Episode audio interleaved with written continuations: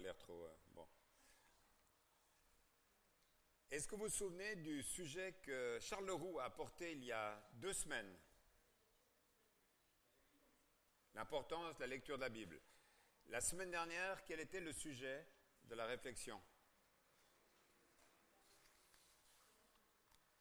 On a parlé d'une d'une nécessaire connaissance de Dieu. On est toujours dans notre, dans notre suite hein, de, de, la, de la compréhension de ce qu'est une naissance normale, une naissance spirituelle de la part d'un chrétien.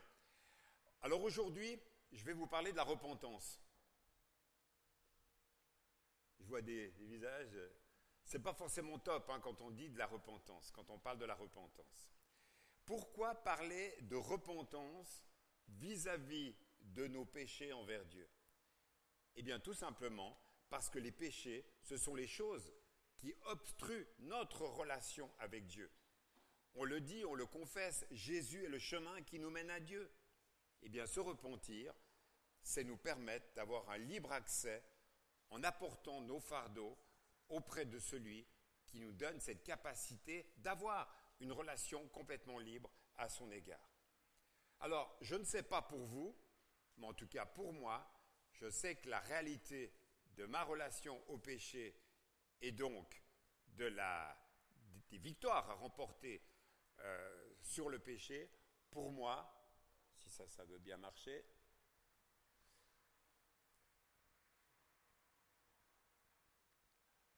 pour moi, c'est un combat.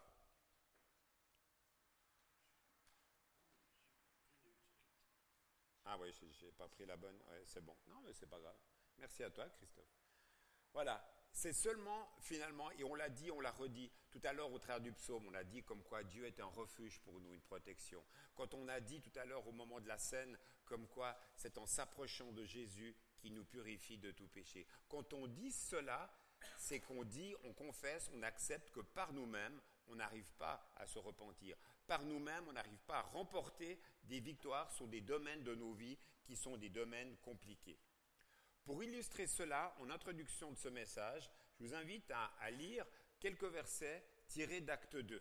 On est au début de la vie chrétienne, on est au début de l'histoire de l'Église. Début d'Acte 2, vous vous souvenez, qu'est-ce qui se passe? C'est l'arrivée, l'irruption du Saint-Esprit dans la vie de ces hommes et de ces femmes, et nous sommes le jour de la Pentecôte. Il y a ces manifestations, Pierre prend la parole, il leur explique l'évangile, il leur explique ce qui s'est passé, il leur explique la mort et la résurrection de Jésus, et au verset 32, il dit la chose suivante. Dieu a ressuscité des morts ce Jésus dont je parle. Nous en sommes tous témoins. Ensuite, il était élevé pour siéger à la droite de Dieu, et maintenant, comme Dieu l'a promis, il a reçu du Père l'Esprit Saint et il l'a répandu sur nous. C'est là ce que vous voyez et entendez. En effet, David, lui, n'est pas monté au ciel, mais il a dit, Le Seigneur a dit à mon Seigneur, viens siéger à ma droite, jusqu'à ce que j'ai mis tes ennemis comme un escabeau sous tes pieds. Voici donc ce que tout le peuple d'Israël doit savoir avec une entière certitude. Dieu a fait Seigneur et Messie ce Jésus que vous avez crucifié. Et la suite est intéressante. Ce discours, donc ce que Pierre a dit jusqu'à ce moment-là, toucha vivement, profondément ceux qui l'avaient entendu. Ils demandèrent à Pierre et aux autres apôtres, Frères, que devons-nous faire? Et Pierre leur répondit, cette phrase assez extraordinaire, il leur dit, Eh bien, repentez-vous et que chacun de vous soit baptisé au nom de Jésus-Christ pour le pardon de vos péchés et vous recevrez le don du Saint-Esprit. Ça, c'est la version à la colombe. J'ai fait une comparaison de plusieurs versions. En français courant, Pierre leur répondit, changez de comportement. Et dans la version parole de vie, changez votre vie et que chacun de vous se fasse baptiser. Repentance. Quand on entend ce mot-là, on a un petit peu l'impression d'entendre un mot d'une autre époque. Je ne sais pas pour vous, et c'est peut-être pour ça que les, différents traducteurs des différentes euh, euh, versions bibliques ont- ont- l'ont rendu plus français courant, plus adapté à aujourd'hui. Alors, c'est important d'en comprendre la signification parce que vous avez vu sur les, versets, il était question de changer de comportement, de se repentir, d'être baptisé, et puis la troisième version, changer votre vie. Est-ce que se repentir, se convertir, changer de vie, tout ça, est-ce que c'est la même chose Ou est-ce qu'il faut décortiquer ces étapes comme étant des étapes importantes de choses qui se passent dans notre vie? Et c'est ce qu'on va voir. Donc déjà, essayons de comprendre le mot repentance. J'ai ouvert mon dictionnaire, le bon Larousse, qui dit se repentir, c'est avoir un véritable regret de ses fautes. Est-ce que cette définition, elle est suffisante? Moi, je pense qu'elle est un peu partielle. Pourquoi? Parce que la notion même de la repentance est une notion spirituelle. Et ça implique une reconnaissance, pas seulement devant les hommes, mais ça implique une reconnaissance devant Dieu, du fait qu'il y a un petit problème et qu'on a ce désir de revenir à lui. Donc la vraie repentance commence lorsque nous prenons conscience des conséquences qu'il y a pour Dieu et pour Jésus de ce que nous avons fait. Il s'agit finalement de cette réalité, et on l'a vu hein, dans, le, dans le texte d'acte 2, de cette tristesse selon Dieu. Alors le fait d'être triste n'est pas égal au fait de se repentir, mais c'est finalement quand on commence à être triste, c'est ce qui nous amène, c'est ce qui nous conduit sur un chemin de repentance. C'est ce que nous dit 2 Corinthiens 7, verset 9. Et pour prendre un, un exemple biblique, quand vous lisez Luc 15, vous avez cette histoire de famille, de cet homme qui a reçu une partie d'héritage, cet homme qui est parti en voyage, cet homme qui a claqué tout ce qu'il avait reçu, cet héritage, en faisant la fiesta. Et puis à un moment donné, plus rien. Il se trouve à garder des cochons, à manger la nourriture des cochons. Et là, le texte biblique nous dit qu'il rentre en lui-même, il commença à réfléchir à ce qu'il avait fait devant Dieu et devant les hommes. Et là, il décide de retourner chez son père. Et là, devant son père, il dit, j'ai péché contre Dieu et il, va dire contre toi, mais en fait, il n'a pas le temps de le dire. Son père le prend dans ses bras et il l'accueille. Là, on a une véritable repentance. Il rentre en lui-même. Il est triste de ce qu'il a fait. Il est triste de son comportement et il est triste de son comportement surtout devant la personne de Dieu. Alors c'est important parce que c'est une émotion très forte qu'on constate dans la vie de cet homme, un homme qui est, entre guillemets, au fond du trou. Et on s'aperçoit au travers des différents exemples de repentance dans la Bible que cette repentance, la repentance biblique, implique finalement une repentance dans le domaine de nos pensées, de nos paroles et dans le domaine de nos actes. Et lorsque l'on traverse ces phases que je qualifierais de mentales, verbales et pratiques, eh bien, il se produit finalement en nous un mouvement de ce qui est caché dans notre cœur vers ce qui est visible, c'est-à-dire qu'on verbalise, on prend des décisions, il y a des actes suite au choix que l'on fait. Une illustration simple. Un chauffeur de taxi fait un long détour pour amener un visiteur étranger à destination. De, de quelle manière de pouvoir faire rentrer un peu plus d'argent plutôt que d'aller directement, on fait un grand détour. Puis à un moment donné, il y a cette euh, petite voix intérieure qui lui dit c'est pas forcément très top ce que tu as fait là. Il prend conscience de cela, il prend conscience d'avoir exploité l'ignorance de ce visiteur, il s'excuse et il rend l'argent. Voilà un homme qui a changé dans le domaine de ses pensées, dans le domaine de ses paroles et dans le domaine des actes. Il s'est repenti véritablement de son péché.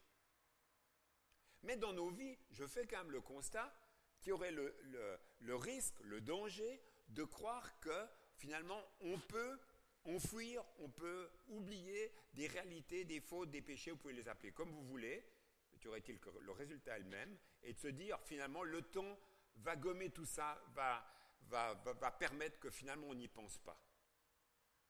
Je vais vous donner raconter une petite histoire pour vous montrer qu'il y a des choses qui peuvent avoir des conséquences. Cet été, avec Martine, on se baladait sur la côte atlantique, sur la plage. Puis à un moment donné, je vois, euh, sur le sol, en fait, un, morceau de ferraille. Tiens, qu'est-ce que c'est que ce machin? Je commence à ouvrir autour du, du morceau de ferraille. Et qu'est-ce que je découvre? Une bombe de la Deuxième Guerre mondiale qui avait 73 ans. après, ma femme, m'a dit, mais t'es un peu, t'as touché cet objet-là, tu sais pas, ça aurait pu te péter au visage. Bon, bref, je l'ai fait. 73 ans qu'elle était enfouie dans ce lieu-là. On avertit un CRS qui avait l'habitude, il arrive avec son petit seau avec du sable au fond, il déterre la bombe, il la prend, il la met dans son seau, qui va rejoindre d'autres bombes, et régulièrement, ils ont des démineurs qui passent là euh, pour leur retirer tous les objets qui étaient enfouis depuis 73 ans. Et en fait, en repensant à cet épisode, en préparant mon message cette semaine, je me suis dit, ouais, dans nos vies, il y a aussi des trucs comme ça qui, ont été enfouis, et, des fois bien profonds. Là, en autorisant euh, les gentils baigneurs à aller sur cette plage, ils ne s'imaginaient pas qu'il pouvait y avoir euh, des objets qui reviennent à la surface comme cela. Et en fait, dans nos vies, il y a des choses qui peuvent réapparaître à la surface suite à des circonstances, suite à des événements, et ça peut, excusez-moi de l'expression, nous péter au visage. Il y a en tout cas toujours ce risque. Donc je crois qu'il faut qu'on soit attentif que dans l'invitation à la repentance qui nous est faite dans l'Ancien Testament et dans le Nouveau Testament, il y a un désir d'assainissement de la part du Seigneur et c'est le meilleur pour nos vies. C'est une œuvre salutaire, c'est une œuvre positive, c'est une œuvre de transformation dans le but de à la fois nous purifier, nous guérir et à la fois nous pardonner. Alors, on va reprendre ces trois notions, pensée, parole et en acte. Le mot se repentir, c'est le mot métanoa, qui signifie littéralement on change d'avis. Ça veut dire penser d'une nouvelle manière, en particulier en rapport avec notre comportement présent ou passé. Se repentir, c'est vraiment, comme je l'ai dit déjà tout à l'heure par plusieurs fois, ça signifie véritablement essayer de voir les choses sous l'angle de Dieu. Et donc ça veut dire être d'accord concernant son analyse à lui, c'est être d'accord concernant son verdict. Alors bien sûr, on le dit, on le chante, on le témoigne, un chrétien reste un homme pécheur, hélas. On aimerait bien le coup de la baguette magique hein, et que toutes ces réalités-là ne soient plus, qu'on ne traîne plus ces boulets à notre pied liés à notre héritage, notre passé, notre histoire. Malheureusement, il n'en est pas ainsi. C'est les réalités que l'on a qui sont présentes dans nos vies et il y a une invitation en fait, à les gérer. Une bonne partie des épîtres de Paul vont dans ce sens-là. Il y a des difficultés dans les églises, mais des difficultés chez les individus, et il nous exhorte finalement à en tenir compte. Et si on dit ça n'existe pas, en fait, finalement, on est complètement à l'opposé d'une obéissance simple à la parole. Et j'aimerais rajouter, il ne suffit pas de dire le, chrétien est un homme pécheur. Oui. Jean-Marc, tu parles de quel péché? La, généralité ne sert à rien. À la croix, on était sauvés de nos péchés, mais c'est des péchés nominatifs, des péchés avec un nom, des quelque chose qui sont précis. Donc, si j'osais dire d'une manière très simple, euh, osons appeler un péché un péché, osons voir le péché comme Dieu le voit. Donc ça implique quoi? Ça implique le message de dimanche dernier, une meilleure connaissance de qui est Dieu, mais ça implique aussi le message de Charles d'il y a deux semaines. Quand on ouvre la parole et quand on se sent interpellé au plus profond de nous-mêmes parce que la parole de Dieu nous dit, mais je peux vous garantir que ça devient, euh, ça devient chaud parce qu'on se dit, mais là, qu'est-ce que j'en fais? J'en connais deux parmi nous qui, dans ces dernières années, ont lu la Bible entièrement. Nombre de fois où ils m'ont dit, regarde dans l'Ancien Testament ce qui est dit de nos comportements, de nos attitudes. Et c'est vrai que l'Ancien Testament martèle, vous prenez les petits prophètes, c'est très présent la notion du péché, la notion de la sainteté de Dieu, la nécessité de la repentance. On a juste effleuré le livre de Jérémie, mais Jérémie nous, nous, provoque, nous exhorte un changement radical au plus profond de notre cœur. Nous avons besoin de vivre cette expérience. Et puis, faisons attention aussi de ne pas mettre euh, D'abord, oui, osons mettre en lumière tous nos péchés, ça c'est clair, mais n'opposons pas grâce et discipline personnelle par rapport au péché. C'est très facile de dire, écoute Jean-Marc, aujourd'hui tu nous parles de la repentance, mais qu'est-ce que tu es légaliste, quoi? Pourquoi? Parce que finalement, quand on parle de se repentir du péché, de notre péché, c'est lié aux exigences de Dieu. Alors, je ne vous fais pas une récitation des dix commandements en disant ça, mais en disant que finalement, par l'action du Saint-Esprit dans nos vies, le Saint-Esprit peut nous montrer des choses précises. Et c'est là où finalement on est invité à rentrer en matière, on est invité à le laisser agir et de ne pas croire que c'est par nos propres forces. Parce que si c'est par nos propres forces qu'on essaie de le faire, là on est vraiment dans la pratique légaliste. Non, c'est par l'action de Dieu, l'action du Saint-Esprit dans nos vies, que les choses peuvent se faire. Et puis l'ensemble de la parole nous le montre aussi. Souvent, nous avons besoin de l'aide d'un frère, d'une sœur. Donc, dans nos combats, ne combattons pas tout seuls. Demandons le secours, demandons l'épaule attentive du frère ou de la sœur, demandons de pouvoir prier.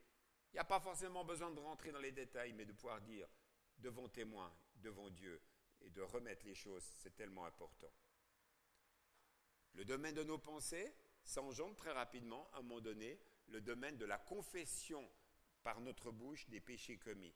Et là, c'est une manière différente finalement, à l'égard des actions passées, de rentrer dans cette lutte, parce qu'on va commencer à les, évoquer. Et en règle générale, la bouche, c'est le canal de communication qui va de l'intérieur vers ce qui est l'extérieur. C'est Jésus qui disait, ce texte, ce qui sort d'une personne, voilà ce qui la rend impure. En effet, les mauvais désirs sortent de l'intérieur du cœur humain. Ainsi, les gens ont une vie immorale. Ils volent, ils tuent les autres, ils commettent l'adultère, ils veulent avoir toujours plus. Ils font du mal aux autres, ils les trompent, ils se conduisent n'importe comment, ils sont jaloux, ils disent du mal des autres, ils sont orgueilleux, ils manquent de sagesse. Tout ce mal sort de l'intérieur d'une personne et la rend impure. Quand est-ce, mes amis, qu'on était surpris par la parole parce que nous étions jaloux de ce que les autres avaient, la situation professionnelle de tel collègue, de tel voisin qui a une maison ou une piscine qui est plus belle que la nôtre. En fait, la Bible en parle comme étant un péché. Nous, on relativise les choses. Et pourtant, le Seigneur, dans sa parole, si on est attentif, il souligne et nous dit, mais tiens compte que là, tu te fais du mal. Il y, a, quelque chose de mieux à vivre pour toi. Et, Jésus, quand on relit notamment les, évangiles, le sermon sur la montagne, combien il touche au cœur le comportement euh, des disciples et de la foule qui est présente. D'ailleurs, le précurseur de Jésus, Jean-Baptiste, en fait, tout son message s'articulait pardon, sur cette notion de, de repentance. Les hommes et les femmes qui venaient pour se faire baptiser par Jean-Baptiste confessaient leurs péchés avant de se faire baptiser. Et c'est pour ça qu'on parle d'ailleurs du baptême de repentance de Jean-Baptiste. Il ne s'agissait pas d'une confession générale, il s'agissait d'une confession particulière, de choses particulières. Tout simplement parce que les péchés des hommes avaient besoin d'être amenés à la lumière du Seigneur avant d'être baptisés. C'est pas facile, mais on n'est pas, on ne peut pas être dans des généralités. On doit accepter de nommer notre péché devant Dieu, puis finalement, afin d'en être purifié. L'avantage, lorsque l'on reconnaît son péché, c'est que finalement on accepte sa responsabilité. On ne demande pas les circonstances atténuantes, mais on accepte notre responsabilité devant Dieu. Vous savez, c'est très mode aujourd'hui de dire oh, j'ai des difficultés, hein, je vais demander un temps de guérison intérieure, une aide, une relation d'aide, vous pouvez appeler ça comme vous voulez, et j'y crois. Mais c'est plus compliqué de dire j'ai péché et je demande à être pardonné à Dieu. C'est beaucoup plus compliqué d'entrer là-dedans. Pourquoi? Parce que souvent la démarche de relation d'aide va nous permettre d'identifier la réalité qui a besoin d'être guérie et transformée. Et il peut y avoir la, la notion de repentance qui rentre là-dedans, ça c'est sûr. Mais très souvent aujourd'hui, et c'est peut-être une mauvaise influence de la psychologie moderne, c'est le fait de dire, si je suis ce que je suis, si je fais ce que je fais, c'est parce que j'ai eu l'influence de celui-ci, de celle-là, de mon père, de ma mère. Je ne suis pas responsable, j'ai des circonstances atténuantes. Mais ça, mes amis, ça peut être vrai, mais ça peut être partiellement vrai, parce que finalement, l'acte, la parole, le comportement, c'est nous qui l'avons commis, c'est moi qui l'ai commis, et je dois accepter véritablement de le reconnaître en tant que tel même si j'ai été, et j'y viendrai dans un, dans un instant, victime de. Mais véritablement, on doit accepter de prendre nos responsabilités. Alors comment? Eh bien, lorsqu'on confesse notre péché, eh bien, au travers de cette attitude, ça ouvre le canal par lequel l'œuvre de la grâce du Seigneur se manifeste. Lisons ce texte de 1 Jean 5, 1 Jean 1, verset 5. Voici le message que nous avons entendu de Jésus et que nous vous annonçons. Dieu est lumière. Il n'y a pas en lui de ténèbres. Si nous disons que nous sommes en communion avec lui et que nous marchions dans les ténèbres, nous montons et nous ne pratiquons pas la vérité. Déjà là, Jean souligne qu'il ne faut pas que nous nous leurrions sur notre état. Et il continue. Mais si nous marchons dans la lumière, comme Jésus est lui-même dans la lumière, nous sommes en communion les uns avec les autres, et le sang de Jésus, son Fils, nous purifie de tout péché. Si nous disons que nous n'avons pas de péché, nous nous séduisons nous-mêmes, et la vérité n'est pas en nous. Si nous confessons nos péchés, il est fidèle et juste pour nous pardonner nos péchés et nous purifier de toute injustice. Si nous disons que nous n'avons pas péché, nous le faisons menteur et sa parole n'est pas en nous. Pour moi, c'est un des textes les plus forts par rapport au sujet de ce matin que l'on puisse trouver, ce texte de 1 Jean. Parce qu'il va au clair, il invite finalement l'être humain en fait à confesser régulièrement ses péchés. Il mentionne la réalité de la sainteté de Dieu. Il, invite finalement les chrétiens à rechercher ce face-à-face euh, devant Dieu. Et que dès le moment où on est dans ce face-à-face devant Dieu, ben, petit à petit, la révélation du Saint-Esprit se fait dans nos cœurs. Donc ce texte est une invitation à confesser, effectivement, mais aussi une promesse, une promesse ô combien forte et ça rejoint la, prédication dimanche dernier sur la connaissance de Dieu.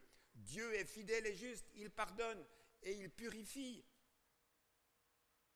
Est-ce que nous croyons véritablement à cette promesse qui nous est faite de ce pardon, de cette fidélité et de cette justice de Dieu? Oui, la confession est importante. C'est intéressant d'utiliser ce mot-là en milieu protestant évangélique. Parce que finalement, je m'aperçois que régulièrement, et ça c'est l'expérience qui le montre, dès le moment où on utilise ce mot, ça a des boutons. Pourquoi? Parce qu'il y a beaucoup des frères et sœurs qui ont des origines catholiques. Et en fait, en France, on baigne quand même dans une influence catholique. J'aurais pu le faire, j'aurais pu montrer une photo d'un confessionnal. Vous voyez le prêtre, vous voyez la personne et le ton de confession. Alors j'ai trouvé intéressant, en pensant à ça, je me suis dit, euh, ça c'est aussi mes, mes origines euh, arrière-grands-parents catholiques, je me suis dit là, j'ai aussi baigné dans cet univers-là, il faut redéfinir les mots. Dans la pensée catholique, petite euh, définition de Wikipédia, la confession est un acte de pénitence consistant à reconnaître ses péchés devant les autres fidèles, c'est ce qu'on appelle la confession publique, ou devant un prêtre, confession privée. Dans ce sens, la confession est un sacrement pour les églises catholiques, orthodoxes et de la vieille orientale. Elle est individuelle, elle est privée. À son issue, le prêtre accorde ou non l'absolution, c'est-à-dire le pardon et la rémission des péchés du fidèle. La confession n'a de sens qu'accompagnée de repentir. Voilà la pensée catholique concernant la confession. Il n'y a pas de confession de vous seul devant Dieu pour demander pardon. Mais vous devez passer par une confession auriculaire, c'est-à-dire de votre bouche à l'oreille du prêtre. Maintenant, dans la pensée protestante, la théologie protestante partage avec la théologie catholique une même conception du péché et du besoin pour l'homme d'obtenir le pardon et la grâce. Elles ont divergé historiquement sur la manière d'obtenir cette grâce divine. Dès le début de la Réforme, les réformateurs ont remis en cause la pratique de la confession auriculaire pratiquée dans l'Église médiévale. Ils pensent qu'elle ne peut être ni obligatoire ni réservée à l'oreille de prêtre, un laïc chrétien peut tout à fait recevoir la confession. Et surtout qu'il est absurde de faire résider le pouvoir de pardonner dans la personne du prêtre. La personne qui reçoit la confession n'est qu'un ministre, un témoin qui affirme ou confirme ce que Dieu, au travers de la Bible et sa parole, promet. Vous voyez la différence? Et voilà toute notre, de nouveau, notre lecture de la parole, notre manière de la vivre, le, texte de, de 1 Jean de tout à l'heure, c'était finalement, je reviens à ce, texte, qui nous dit il est fidèle et juste pour nous pardonner nos péchés, nous purifier. C'est Dieu qui opère, mais c'est nous qui verbalisons, c'est nous qui disons les choses. Et Dieu nous donne après cette liberté et ce pardon au fond de notre cœur. Et personne peut le remettre en cause. Mais si vous avez ce que j'appelle un péché récurrent, vous savez, le, truc qui revient tout le temps dans votre vie, et que vous n'arrivez pas à vous, débarrasser un petit peu comme le sparadrap du capitaine Haddock. En fait, le fait de confesser votre péché devant un frère ou devant une sœur, quelqu'un qui va vous aider, quelqu'un qui va vous soutenir dans cette démarche, va faire qu'il va y avoir un témoin. Et un témoin, c'est la personne qui va vous dire, et Jean-Marc, tu te souviens là le temps qu'on a passé, qu'on a partagé, qu'on a prié par rapport à ça? Comment est-ce que tu vas aujourd'hui face à cette lutte et ce combat que tu as? Ça, ça nous donne une force parce qu'on sait qu'il y a quelqu'un qui peut penser à nous. Je sais que ça fait partie des, pratiques aussi dans certains camps, hein, par rapport à des moniteurs, où certains jeunes sont invités d'avoir un vis-à-vis et de pouvoir euh, se confier à lui et de lui dire quand il y a tentation, quand il y a lutte, t'envoie un petit SMS, prie pour moi, ça va pas fort en ce moment. C'est des, bonnes choses. Les jeunes ont cette pratique-là que nous autres, les, aînés, on devrait avoir aussi. Est-ce que nous avons un vis à -vis de combat pour remporter des victoires? C'est important. Nous avons tous des combats. Nous avons tous des luttes. Et on a besoin d'avoir des vis-à-vis pendant ces temps où il y a combat, où il y a lutte. Et finalement, ces définitions-là, ce que je viens de dire maintenant, m'amènent à vous poser, à me poser cette question. Quand est-ce la dernière fois que j'ai confessé un péché à Dieu Quand est-ce la dernière fois où j'ai demandé pardon? C'est important parce que si nous relativisons toute cette question de repentance, de confession, et qu'on se dit finalement, allez, c'est le monde catholique où il faut se confesser, mais nous les évangéliques, on est quand même mieux. D'abord, c'est une forme d'orgueil et d'arrogance. Mais non, j'aimerais vous dire, c'est important pour que le canal de votre relation avec Dieu soit reste ouvert, que régulièrement, n'attendez pas d'avoir des fatras, des gros paquets, mais régulièrement, si vous, vous sentez qu'il y a des choses qui ne qui vont pas, demandez pardon à Dieu. Ça peut être la, prière spontanée, naturelle, mais ne restez pas, ne traînons pas cela. J'aimerais juste faire une nuance maintenant qui m'apparaît importante. Tout à l'heure, dans le chapitre 1, verset 9, j'ai dit, j'ai lu, si nous confessons nos péchés, il est fidèle et juste pour nous pardonner nos péchés. Et la deuxième partie, et nous purifier de toute injustice. Et j'aimerais juste faire une petite nuance par rapport à cela. J'aimerais qu'on comprenne qu'il est important qu'il y ait une différence entre le fait d'être pardonné et le fait d'être purifié. Être pardonné de nos péchés, le mot pardonner veut dire effacer. On le sait, faire table rase, annuler une dette. Nous reconnaissons notre péché et Dieu nous accorde son pardon. Dans cette notion de, confession de nos péchés, il, peut y avoir aussi la notion de renonciation on accepte de ne plus pratiquer avec l'aide de Dieu, on va aller de l'avant. Mais être purifié de toute injustice, ou si vous préférez en, langage plus simple, être nettoyé de toute injustice, ça veut dire que toutes les réalités de souffrance, d'injustice, que nous avons endurées peuvent nous être retirées. Il y a une nuance entre le péché que nous avons volontairement ou involontairement commis et la réalité des injustices que nous avons subies. Et j'aimerais vraiment que vous compreniez cela. Demander pardon pour nos péchés, non, on en est responsable. On l'a dit tout à l'heure, on l'accepte. C'est pas facile, mais on l'accepte. Par contre, souffrir à cause des injustices que nous avons vécues, j'aimerais souligner en gras nous en sommes victimes, frères et sœurs. Et quand on va au pied de la croix, à cause des injustices qu'on a souffert et qu'on les apporte au Seigneur afin d'en être guéri, afin d'en être purifié, afin d'en être nettoyé, c'est une toute autre euh, démarche de cœur, mais qui est tout aussi importante. Pourquoi Parce que nous avons besoin d'être secourus, comme nous avons besoin d'être pardonnés de nos péchés mais nous avons besoin d'être secourus lorsqu'on était victime d'injustice ou qu'on a ce sentiment d'injustice récurrent qui, revient. Et ça nous amène tout naturellement au troisième et dernier point, je vais finir là-dessus, c'est finalement, tout ça va découler des actes. On va, on va corriger euh, des péchés qui ont été commis. Nos paroles de repentance doivent être toujours suivies d'actes de repentance. Ces gens qui insistaient sur cette notion auprès des candidats au baptême, qui leur disaient qu'il est important qu'ils produisent des fruits dignes de la repentance. Luc 3, 8. Et en fait, quand on lit le texte, je regardais ce texte de Luc 3, en fait, il demandait quoi? Eh bien, maintenant, distribuez vos vêtements en trop aux plus pauvres. Assurez-vous que vos comptes sont bien en règle. Cessez d'abuser de votre autorité. C'est une parole qu'il adressait aux soldats. Est-ce que vous voyez là-dedans Il n'y a rien de péché euh, spirituel. Hein. il n'y a rien de péché religieux. C'est des péchés liés à la vie de tous les jours. Il y a des injustices commises, des péchés commis dans la vie de tous les jours.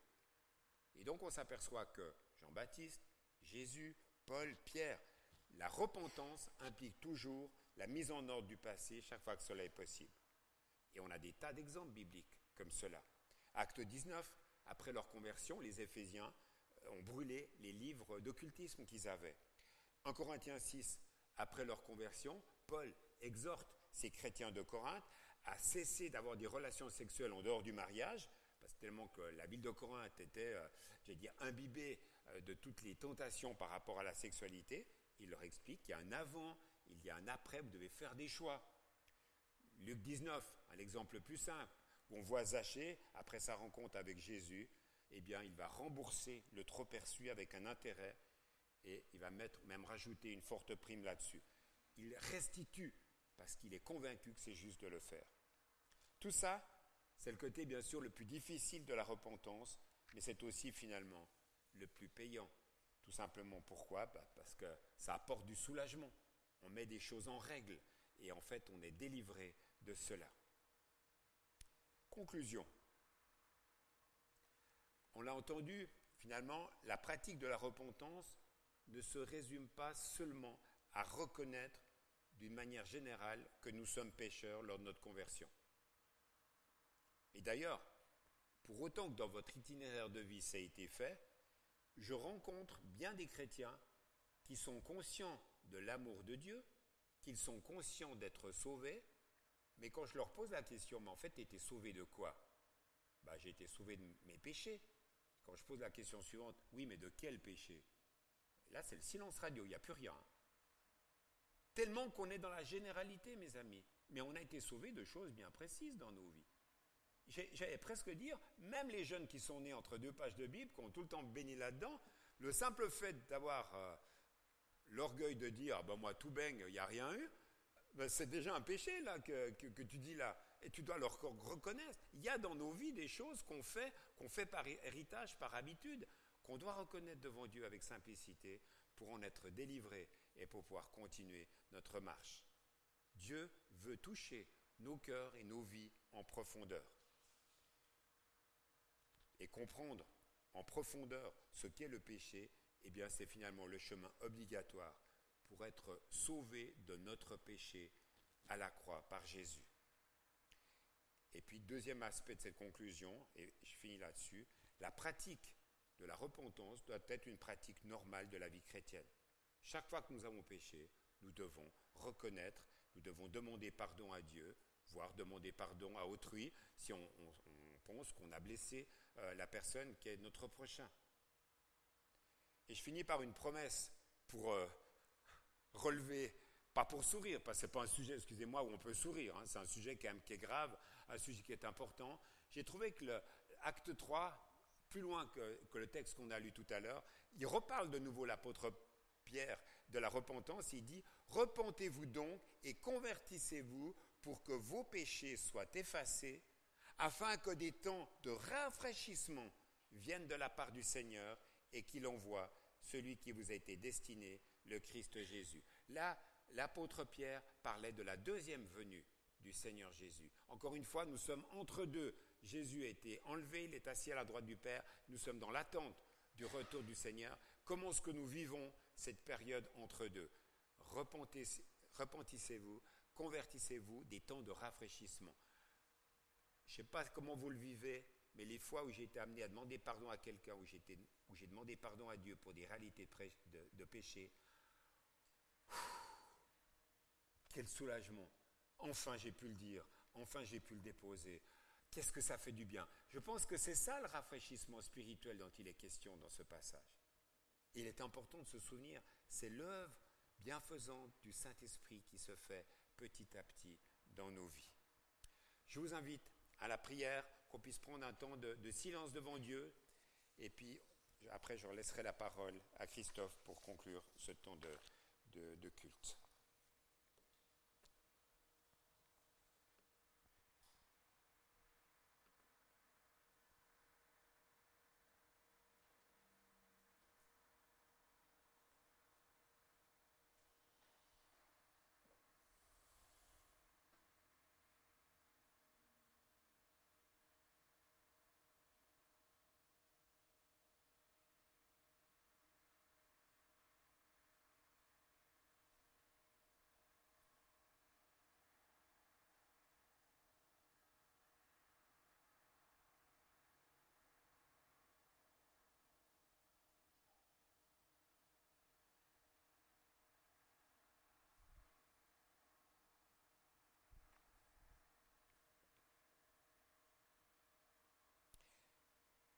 Faire silence devant toi, Seigneur, implique d'accepter que tu puisses nous parler, implique que tu puisses te révéler à nos cœurs.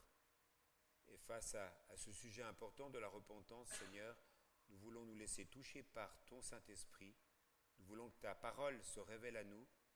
Et nous voulons surtout te demander, Seigneur, que nous arrivions à te laisser toute la place pour que cette révélation pleine et entière puisse se faire dans nos vies. Merci, parce que c'est ton désir que ce qui nous empêche d'être en pleine communion avec toi puisse nous être retiré, que la pratique de la repentance, ça puisse être quelque chose que nous vivions régulièrement, parce que c'est quelque chose de bon et de rafraîchissant pour nos vies. Seigneur, je te prie pour chacun d'entre nous, pour qu'à la lumière de ta parole, nous puissions non seulement vivre de cet enseignement, le pratiquer, mais surtout, Seigneur, avoir ce désir de, vivre en nouveauté de vie avec cette œuvre de transformation donnée par toi. Alors merci pour l'action de ton esprit. Merci de toucher nos cœurs. Merci de nous purifier. Merci de nous garder, Seigneur, nous te le demandons. Garde-nous paisibles en toi, Seigneur, et à ton écoute. C'est ce que nous voulons te demander maintenant et dans ton beau nom. Amen. J'invite les musiciens à bien vouloir s'approcher pour un, dernier chant. Merci pour votre